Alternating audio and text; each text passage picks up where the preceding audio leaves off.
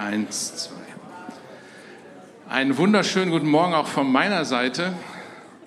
Es ist schön, euch so lebendig zu sehen. Wunderbar.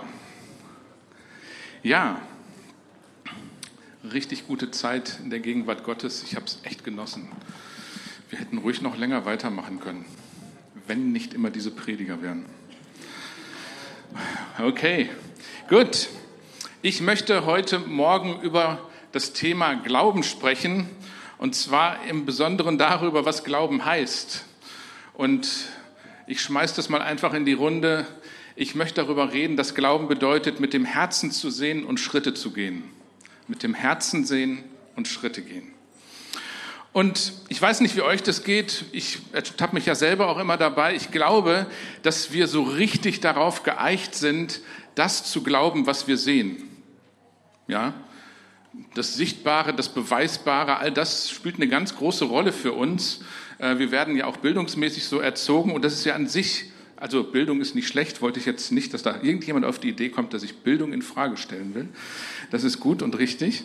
Aber so ist ähm, dieser Aspekt, dass es etwas Unsichtbares gibt wie ein Gott, der mit uns eine Beziehung haben will, rückt in unserer Gesellschaft eigentlich sehr viel mehr in den Hintergrund. Das ist in anderen Bereichen unserer Erde durchaus noch anders, an was auch immer dann geglaubt wird. Ja. Ähm, und das ist halt das Ding. Ne? Gott ist unsichtbar. Wir können ihn überhaupt nicht beweisen. Das haben manche versucht, aber das ist irgendwo hakt es dann immer. Äh, das sind gute und hilfreiche Gedankenspiele, aber man, Gott kann man nicht beweisen. Am Ende ist es der Glaube, der uns sagt, dass es Gott gibt. Und alles, was er tut, beginnt mit etwas, was vorher nicht sichtbar war, ja, was wir noch nicht sehen. Und ich glaube aber, dass es für uns total wichtig ist, zu lernen, mit dem Herzen zu sehen, damit wir Gottes Geschichten in unserem Leben wirklich erleben können, erfahren können, weil alles, was Gott macht, entsteht für uns aus etwas Unsichtbarem. Ich werde da gleich noch näher drauf eingehen. Das heißt, wir verlassen uns ja ganz oft auf unsere Gefühle oder auf das, was beweisbar ist. Ich meine, das Gefühl spielt eine ganz große Rolle bei uns. Ich gehe da gleich auch noch mal kurz drauf ein. Aber ich glaube, dass es wichtig ist zu lernen, dass wir irgendwie bei Gott anfangen. Und was das bedeuten kann, mit dem Herzen zu sehen, möchte ich gleich drauf eingehen. Mir fiel noch ein schönes Beispiel ein, so von wegen mit dem Herzen sehen. Äh, mal unabhängig von dem Thema Glauben, die Weltgeschichte wurde schon immer durch Menschen verändert, weiterentwickelt, bewegt, ob zum Guten oder zum Schlechten, kann man, lasse ich jetzt einfach mal offen, ähm, aber wurde von Menschen bewegt, die etwas gesehen haben, im Kopf hatten, wo auch immer, und die diesem Gedanken gefolgt sind, um das in die Wirklichkeit reinzubringen, was sie in ihrem Kopf, in ihrer Fantasie, in ihrer Vorstellungskraft gesehen haben, zum Beispiel die Glühbirne. Ich, solche Geschichten fand ich faszinierend. Also dieser äh, Thomas Alpha Edison, der hat an die oder über 9000 Versuche gebraucht, um die Glühbirne so herzustellen, wie sie am Ende patentiert wurde. Ganz ehrlich, wer hätte denn da Bock drauf?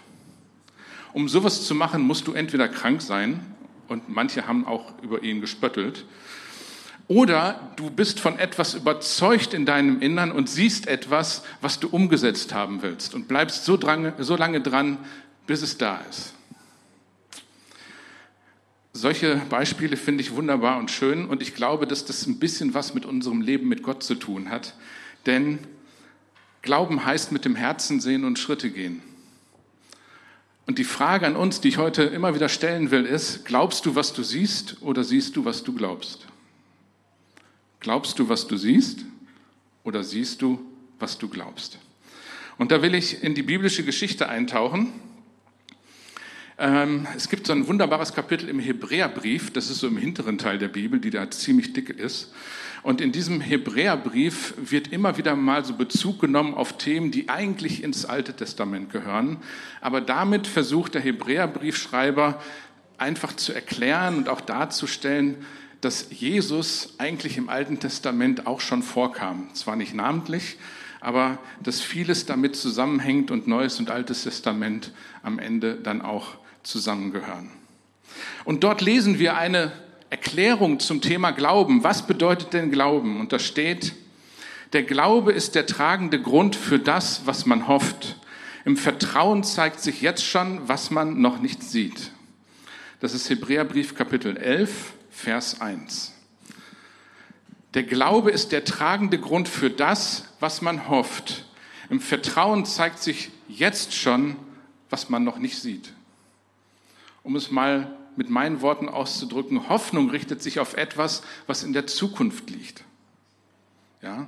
Ich hoffe, dass es in den nächsten drei Wochen nicht ganz so oft regnet wie in den letzten drei Wochen. Das ist meine Hoffnung. Ja? Im Glauben kann ich das auch für mich sehen, dass das so passiert. Oder ich habe vorher in der Wetter-App Wetter geguckt. Ähm, also das ist etwas, was sich in die Zukunft richtet. Ja, das, das habe ich noch nicht. Manche Leute hoffen auch, dass am Ende des Monats oder dass am Ende des Geldes nicht so, noch so viel Monat übrig ist. Ja, das ist auch eine Hoffnung, die man haben kann. Fakt ist, Hoffnung richtet sich immer auf etwas, was wir noch nicht haben, was sich aber Zukunft richtet. Der Glaube sieht das, was noch nicht Realität ist, dann aber auch schon im eigenen Herzen. Ja? Der Glaube sieht das, was noch nicht Realität ist, sondern in der Zukunft liegt. Beispiel. Aische, meine Frau, ähm, die schenkt mir regelmäßig was zum Geburtstag. Genau, gutes Beispiel. Der Aische kriegt schon Angst. Was erzählt der jetzt? Ähm, genau. Also ich habe jedes Jahr Geburtstag, euch geht's genauso. Und irgendwann vorher kommt die Frage auf, ich meine, mittlerweile sind wir jetzt nicht mehr so die Jüngsten, also als ich Kind war, habe ich mit, bin ich mit Geburtstag noch ganz anders umgegangen, aber trotzdem ist Geburtstag was Feines. Ne? Ähm, und dann wird vorher gefragt, ja, was wünschst du dir denn? Ja, kaufst du ja eh alles, was du brauchst. Ähm, was soll ich dir denn noch schenken? Nein, aber es gibt durchaus Wünsche, die ich habe und wenn ich dann der Aische sage, was ich mir zum Geburtstag wünsche, dann ist es so, dass ich davon ausgehen kann, dass ich irgendetwas von dem, was ich ihr gesagt habe, auch zum Geburtstag geschenkt bekomme. Es sei denn, es ist ausverkauft oder sonst irgendwas, ja. Ähm, so höhere Mächte, die dann irgendwie das verhindert haben, mir das zu schenken, was ich mir gewünscht habe. Der Punkt ist der, ich kenne Aische und ich vertraue ihr, dass sie an der Stelle auch weiß, was mir gefällt und dass sie mir was Gutes tun will. Ich vertraue ihr, dass sie nicht vergisst, mir ein Geschenk zum Geburtstag zu kaufen. Das gilt umgekehrt übrigens genauso. Ähm, aber das hat was mit ihr als Person zu tun. Ja? Und weil ich sie kenne und weil ich ihr vertraue, sehe ich zwar noch nicht und habe ich noch nicht dieses Geschenk und ich sehe es nicht, aber ich habe erstens die Hoffnung, dass ich das bekomme und zweitens auch innerlich eigentlich den Glauben und die Überzeugung, dass es so kommen wird. Ja? Also insofern ist da schon was dran. Aber der Punkt ist der, ich vertraue ihr. Und deswegen kann ich das innerlich eigentlich auch schon sehen, so dass das am irgendeinem Morgen in diesem Jahr dann auf dem Tisch liegt und eine schöne Kerze daneben steht, wir ein schönes Frühstück haben. Das ist unser Setting für einen Geburtstag am frühen Morgen. Ähm, und ja, und dann kurz mal ähm, Geschenke ausgepackt wird und Geburtstag gefeiert wird. Das kann ich sehen. Und das ist Glauben. Das spiegelt eigentlich, ist ein gutes Beispiel auch für unsere Beziehung mit Gott und spiegelt es wieder. Das, was Gott uns geben will, was er uns schenken will, hat, ist oft etwas, was in der Zukunft liegt. Und manches, was er uns versprochen hat, wird sich erst in der Ewigkeit erfüllen. Das erleben wir gar nicht hier auf der Erde. Aber vieles, was er uns versprochen hat, hat auch schon mit unserem Leben hier zu tun, wo er uns seine Vergebung verspricht, wo er uns seine Gnade verspricht, wo er uns seinen Frieden verspricht, wenn wir ihn darum bitten. Aber der Punkt ist der, ich mache nicht irgend so eine positives Denkenübung so und äh, rede mir was Schönes für die Zukunft ein oder für das Gleich oder fürs Jetzt, sondern ich wende mich an Gott und weil ich glaube, dass er mir was Gutes tun will, weil er gut ist, zu mir, zu uns, zu jedem in dieser Welt. Deswegen habe ich das Vertrauen, dass das, was ich brauche, was er mir schenken will, dass er mir das auch gibt, dass ich das irgendwann sehen werde, beziehungsweise in der Hand halten werde oder was auch immer es ist. Und da verbindet sich Hoffnung und Glauben miteinander. Und dieses Glauben an der Stelle führt dazu, dass ich in meinem Herzen das schon sehen kann, was in der Realität noch gar nicht da ist. Und ich glaube, dass das total wichtig ist für unser Glaubensleben, für unser Leben überhaupt. Was ist Glaube im biblischen Sinne dann nicht? Glaube im biblischen Sinne heißt, dass ich mich nicht abhängig mache von meinem Bankkonto, von Menschen oder von irgendwelchen Fähigkeiten, die ich oder andere Menschen habe. Das ist kein Glaube. Glaube heißt auch nicht, dass ich mich abhängig mache von meinen Gefühlen oder mich leiten lasse. Es gibt ja so tolle Pop- und Rocksongs und was nicht alles für Songs. Und manche davon drehen sich halt darum, dass man dann so Sätze hört, ähm, verlass dich auf dein Herz, verlass dich auf deine Seele oder dein Gefühl oder was weiß ich auch immer. Ich glaube, dass das ein total schwieriges Ding ist. Und jetzt muss ich differenzieren, damit es nicht in die falsche Richtung kommt.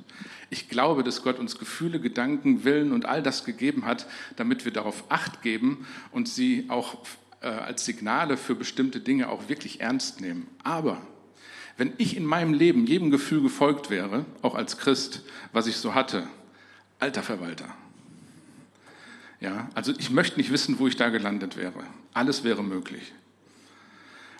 Und deswegen ist dieses Ding als absolute Aussage, wir sollen uns auf unser Gefühl verlassen, einfach echt nicht hilfreich. Also das möchtest du auch nicht erleben, ja, dass du alles das tust, was du fühlst. Ähm, ich weiß nicht, was du so alles fühlst. Ja, aber ich meine, ich kenne mich selber und Menschen sind Menschen. Äh, von daher ist da auch immer eine gewisse Differenzierung nötig. Manchmal spiegeln unsere Emotionen etwas wider, was viel tiefer liegt als das, was wir offensichtlich fühlen oder dann wahrnehmen. Und da gilt es dann manchmal noch viel mehr drauf zu hören, auf die, diese Gefühle, damit wir dahin kommen, worum es eigentlich geht. Ja? Und an diesen Punkten kann uns ganz oft Gott begegnen.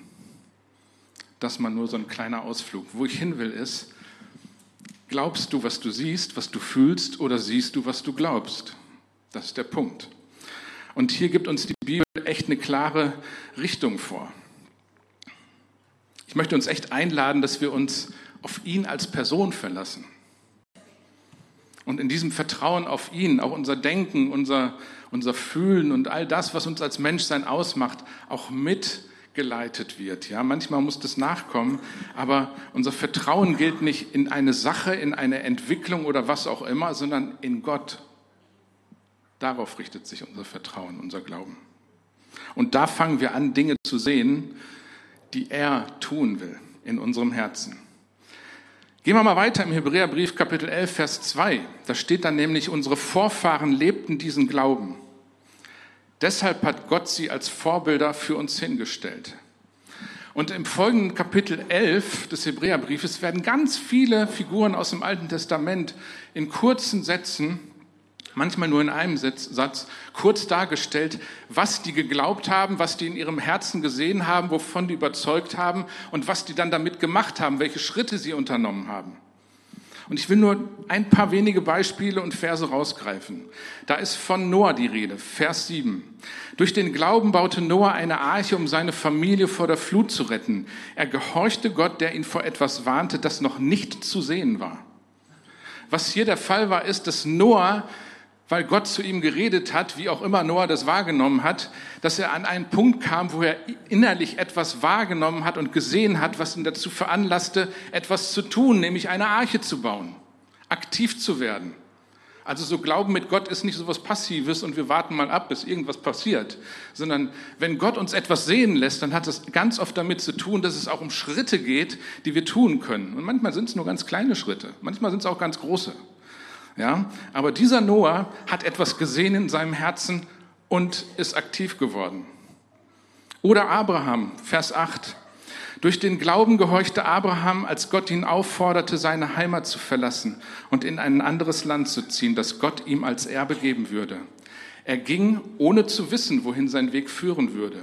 Und selbst als er das Land erreichte, das Gott ihm versprochen hatte, lebte er dort aus der Kraft des Glaubens. Auch Abraham kannte nicht die komplette Geschichte, aber er hat einen Hauch von dem wahrgenommen, etwas gesehen, so kurz mal durchs Guckloch gucken können, um verstehen zu können, dass Gott etwas vorbereitet hatte, wo Gott ihn äh, reinführen wollte. Und deswegen, er hat es in seinem Herzen gesehen und ist losgegangen. Vers 13 steht dann so zwischendurch schon mal als Feststellung, alle diese Menschen glaubten bis zu ihrem Tod, ohne erhalten zu haben, was Gott ihnen versprochen hatte. Doch sie sahen das, was ihnen zugesagt war, von weitem. Es gibt Figuren in der Bibel, große Glaubenshelden, denen Gott etwas geschenkt hatte, denen Gott Visionen und Offenbarungen äh, geschenkt hatte und die dann auch für uns zu Vätern des Glaubens geworden sind, wie zum Beispiel ein Abraham, ein Mose. Ja? Nicht nur für uns, für die Juden damals schon. Aber die haben niemals die komplette Erfüllung dieser Verheißung gesehen. Aber sie sind Glaubenshelden, weil sie die Schritte gegangen sind aufgrund dessen, was sie gesehen haben. Ja? Was können wir daraus lernen? Glauben wir, was wir sehen oder sehen wir, was wir glauben? Und gehen dann Schritte. Vers 27. Durch den Glauben verließ Mose das Land Ägypten.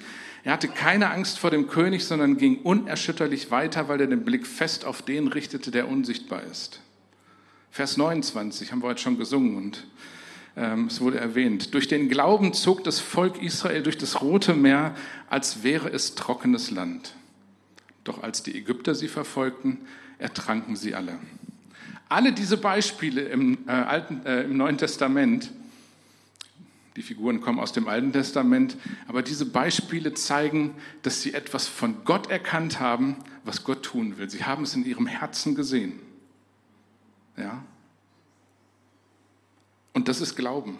Wenn ich dann vertraue, dass, dass das auch Gott ist, der da zu mir redet, oder ich mir sicher bin, dass das, was ich da sehe, auch wirklich von Gott kommt und es sich in meinem Herzen auch festsetzt, dann, dann ist es Glaube, dann fange ich wirklich an zu sehen, egal ob es schon da ist.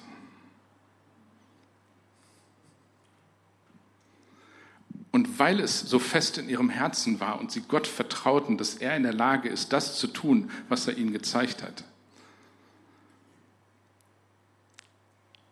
weil sie das gesehen haben in diesem Vertrauen. Deswegen haben sie dann Schritte unternommen. Und das können wir von ihnen lernen. An diesen Punkt zu kommen, wo Gott uns etwas schenkt, was er tun will, was wir sehen können in unserem Leben, was dann so fest in unserem Herzen verankert ist, dass wir sagen, daran zweifle ich nicht, sondern ich bin bereit, Schritte zu tun, obwohl ich noch nichts von dem sehe, was Gott mir da gezeigt hat. Ich gehe mal weiter mit Jesus, mit Gott selbst als dem Vater. Da steht dann in Vers 3 vom Hebräerbrief Kapitel 11, durch Glauben verstehen wir, dass die Welten durch Gottes Wort bereitet worden sind, sodass die Dinge, die man sieht, nicht aus Sichtbarem entstanden sind. Immer wieder geht es hier um dieses Ding von Sehen und Nichtsehen. Ja? Ganz interessant, und zwar im Zusammenhang mit Glauben. Der Punkt ist, Gott selbst ist unsichtbar und das, was er schafft, schafft er oftmals aus dem Nichts. Er schafft nicht nur die Dinge aus dem Nichts. Aber das, was er dann schafft, war vorher so nicht sichtbar. Ja. Gott schafft Dinge aus dem Nichts. Die ganze Welt ist durch sein Wort entstanden, wie auch immer das alles naturwissenschaftlich im Hintergrund da äh, gelaufen ist. Ja, ist jetzt ein anderes Thema. Ich glaube nicht, dass sich Naturwissenschaft und Gottes Schöpfung in der Regel widersprechen. Also da gehe ich nicht von aus. Und das, was wir in der Bibel finden, ist ein Schöpfungsbericht aus Gottes Perspektive. Ähm, aber Gott hat es alles in Existenz gesprochen. Er war der Urheber allen Lebens. Und dieses Leben hat er uns geschenkt. Der Punkt ist der, Gott sieht immer schon vorher, was er schafft.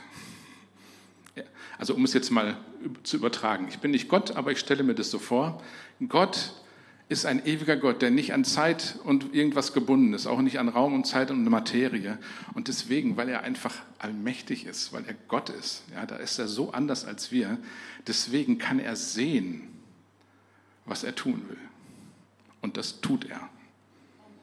Das sind nicht immer unsere Zeitpunkte, zu denen er das tut, aber das muss er ja auch nicht. Er ist ja Gott. Ja, da müssen wir dann gucken, dass wir da irgendwie miteinander uns abgleichen.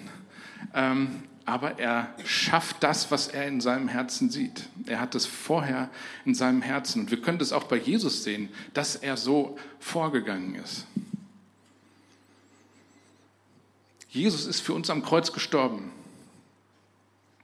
Wir feiern das jedes Mal an Ostern, Karfreitag und so weiter. Und ich habe mich dann an diesem Punkt jetzt nochmal gefragt, warum tat er das angesichts der Tatsache, dass eigentlich alle gegen ihn waren? Also wenn ich mir überlegen würde, mein Leben für Menschen zu geben, dann hätte ich vorher ein paar Fragen. So, wie effektiv ist das? Welchen Nutzen bringt das? So, was, was könnte das wirklich als Ergebnis bringen? Rein menschlich betrachtet war das völlig Banane, was Jesus da gemacht hat. Ich glaube, dass das dass keine Kosten-Nutzen-Rechnung das irgendwie logisch zusammengebracht hätte. Aber Jesus hat offensichtlich etwas gesehen, was wir nicht gesehen haben und was die anderen Menschen um ihn, um ihn herum auch nicht gesehen haben. Jesus sah eine verlorene Welt, wo Menschen in die Irre gegangen sind, wo Menschen ohne Gott verloren gehen. Und er hat noch mehr gesehen. Er hat, er hat nicht nur den Status quo gesehen, sondern er hat gesehen, dass es da einen Gott gibt, der die Welt mit sich versöhnen will. Alle Menschen, wie sie da waren, auch die, die gerade gegen ihn waren.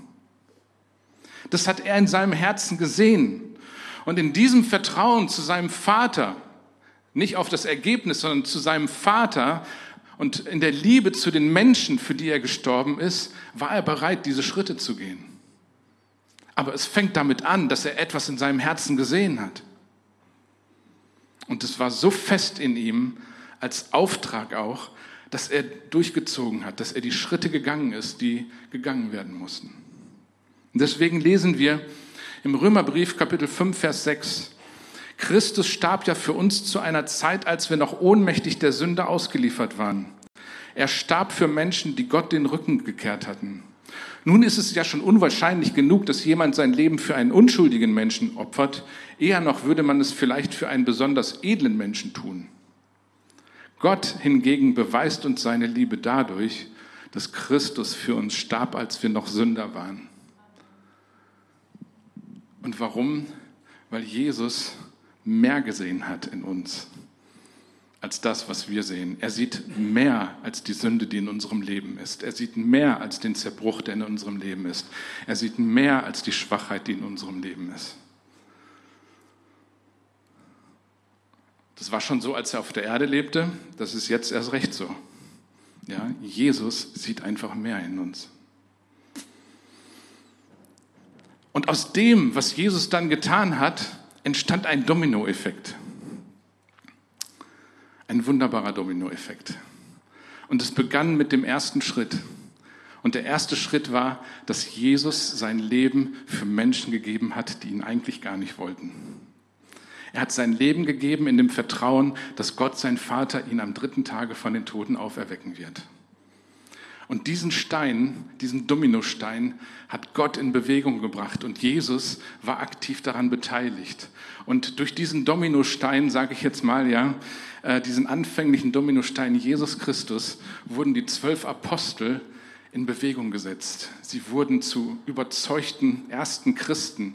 Und diese kleine Schar von wirklich chaotischen, verrückten zwölf Menschen, die waren dann, das waren die nächsten Dominosteine, die Gott in Bewegung gesetzt hat, um die 120, die dann auch am Pfingsttag zusammen gebetet haben, anzuzünden und, und anzufeuern und zu äh, weiteren Dominosteinen für ihr Lebensumfeld zu machen.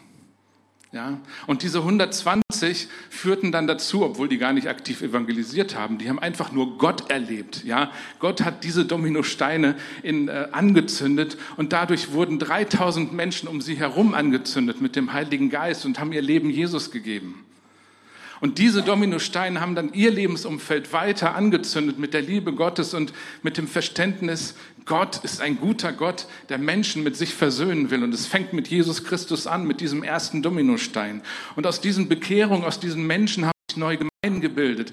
Erstmal unter den Juden und dann als nächsten Dominostein in der heidnischen Welt. Gemeinden, die vorher gar nichts mit dem Judentum zu tun hatten. Und dann ging es weiter, nicht nur im ersten Jahrhundert, sondern ins zweite, dritte. Und jetzt sind wir hier im Jahr 2023 und die Kirche ist so groß wie nie weltweit.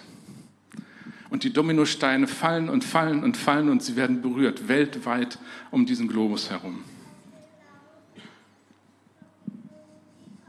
Jesus hat es in seinem Herzen gesehen und es entstand eine unglaubliche Bewegung mit diesem einen Schritt. der so wichtig war. Mit diesem Schritt, den er getan hat. Er hat gesehen, was Gott will und er ist gegangen. Und die Frage an uns ist, glauben wir, was wir sehen oder sehen wir, was wir glauben?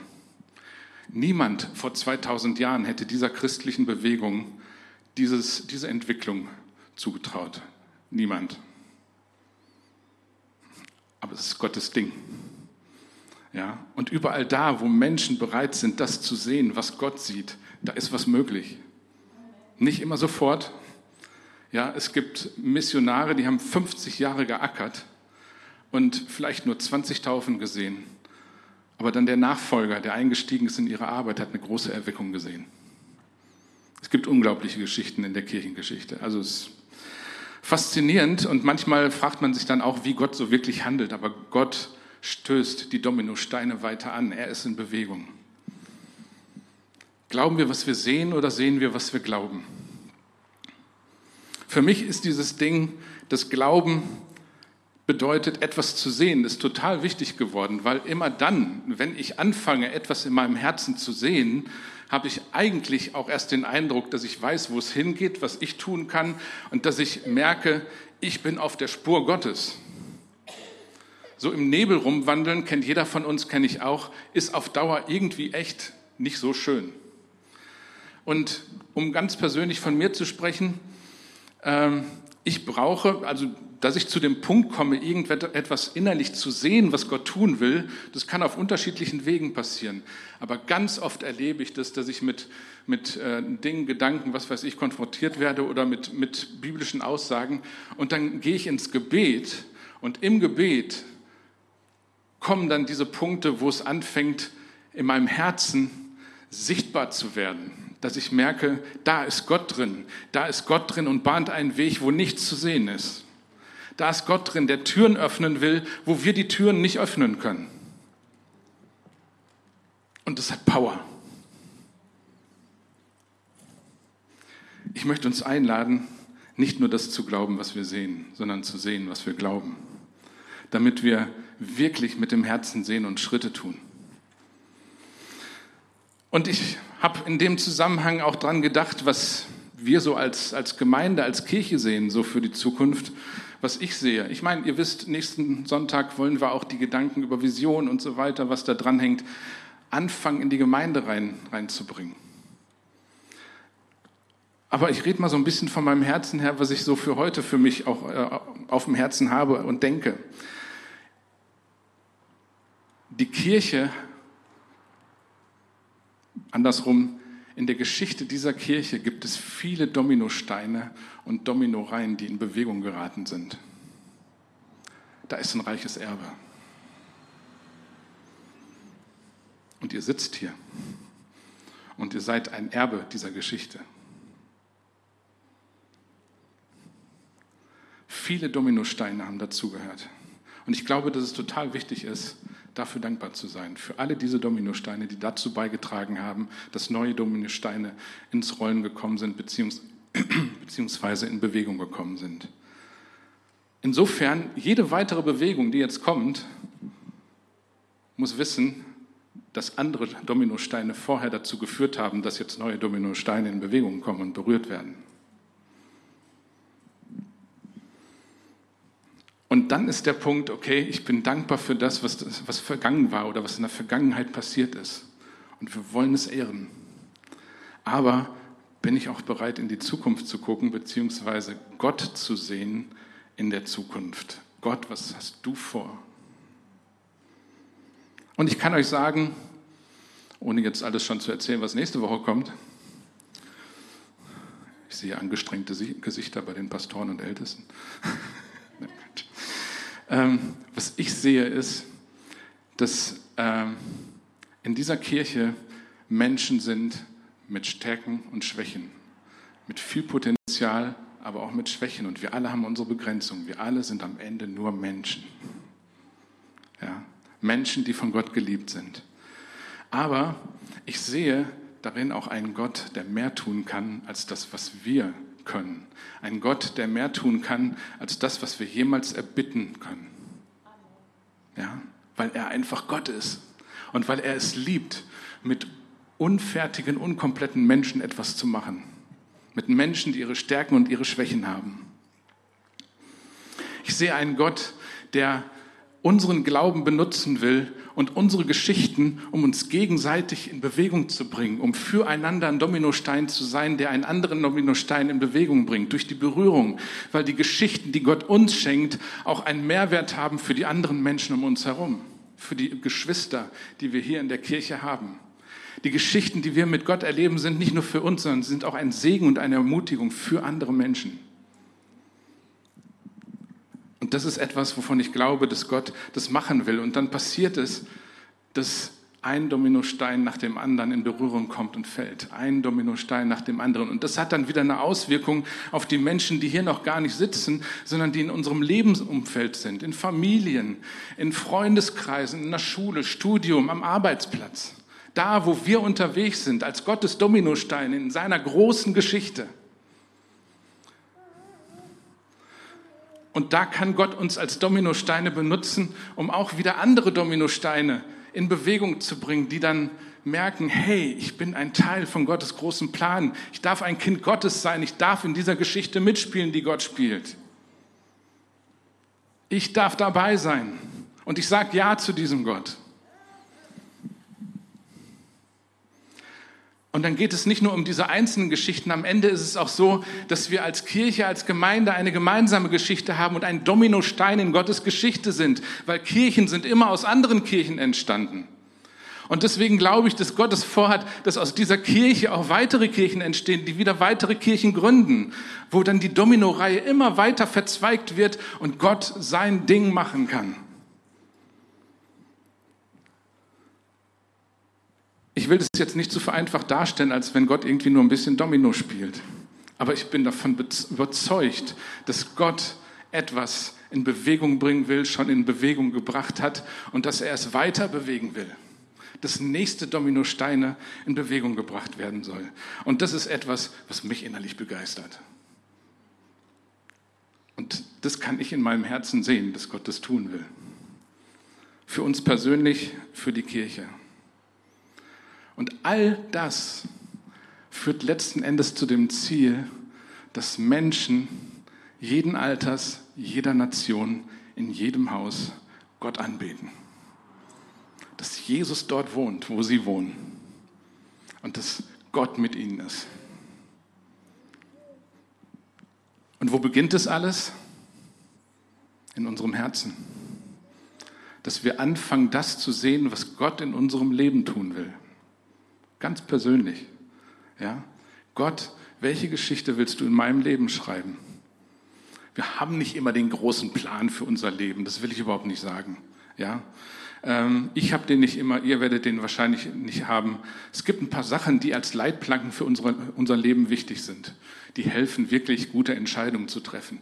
Aber Gott macht manchmal Sachen, die überraschen einen einfach. Ja? Muss man mit einplanen. Aber trotzdem beginnt es in unserem Herzen, dass wir sehen, was Gott tun will, wie Gott in unserem Leben sein will, welchen Schritt er auch gehen will. Und deswegen möchte ich uns einladen, das auch ganz persönlich zu nehmen.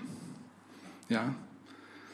Unsere großen Herausforderungen im Leben, die liegen ganz praktisch gesehen im Bereich Geld, Finanzen, Arbeit.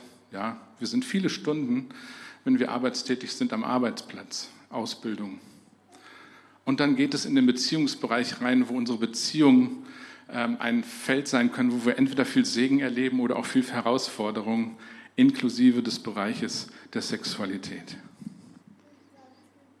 Und ich möchte uns einladen, dieses Ding, dass wir im Herzen etwas sehen, einfach mal ganz persönlich zu nehmen und zu gucken, wo habe ich da gerade Herausforderungen? Wo ist es nötig, Jesus genau da zu sehen. Und ich möchte euch das einfach mal ganz praktisch ähm, sagen. Also ich nehme diese Beispiele einfach mal deswegen, weil wir Gott manchmal so abgehoben von diesen ganz normalen Lebensbereichen sehen. Ja? Und ich finde es wichtig zu sehen, dass Gott mit uns am Arbeitsplatz ist und dass er sieht, was da geht. Er ist in unseren Familien drin. Er kennt unsere Finanzen. Der ist da drin. Und überall will er unser Gott sein. Überall will er unser Helfer sein, unser liebender, guter Vater, der uns gute Ratschläge gibt, der uns hilft, der dann auch die Dinge tut, die wir selber nicht mehr auf die Kette kriegen. Ja? Und ich möchte euch diese wenigen praktischen Schritte einfach mal mitgeben. Sieh dir die Realität in dem Lebensbereich an, wo du Gottes Hilfe brauchst. Sieh dir die Realität an. Es ist schon ein erster Schritt, das zu tun. Nicht wegzugucken, sondern hinzugucken. Und im zweiten Schritt fang an, dir zu vergegenwärtigen, dass Jesus in dieser Situation drin ist, selbst wenn du es noch nicht spürst. Aber versuch im Gebet da reinzukommen, diesen Jesus zu sehen. In deinem Arbeitsleben, in deinem Familienleben, in deinem Sexualleben, in deinen Finanzen. Dass Jesus dir da begegnen will, als Retter, als Helfer, als Freund. Und dann versuch hinzuhören, was er dir schenken will.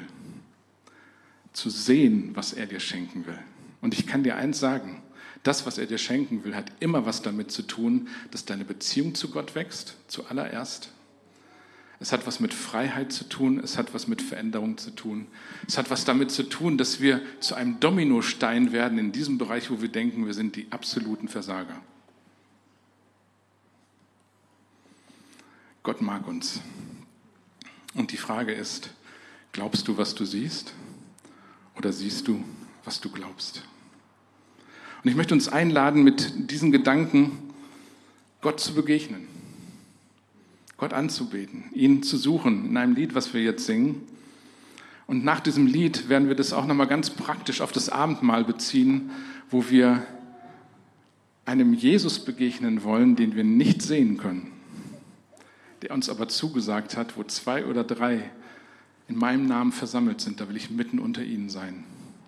Und gerade weil wir uns dann an das erinnern, was er für uns getan hat, was so wichtig war, was den ganzen Dominostein, die ganze Domino-Geschichte in Bewegung gebracht hat. Ja. Lasst uns das im Herzen sehen. Amen.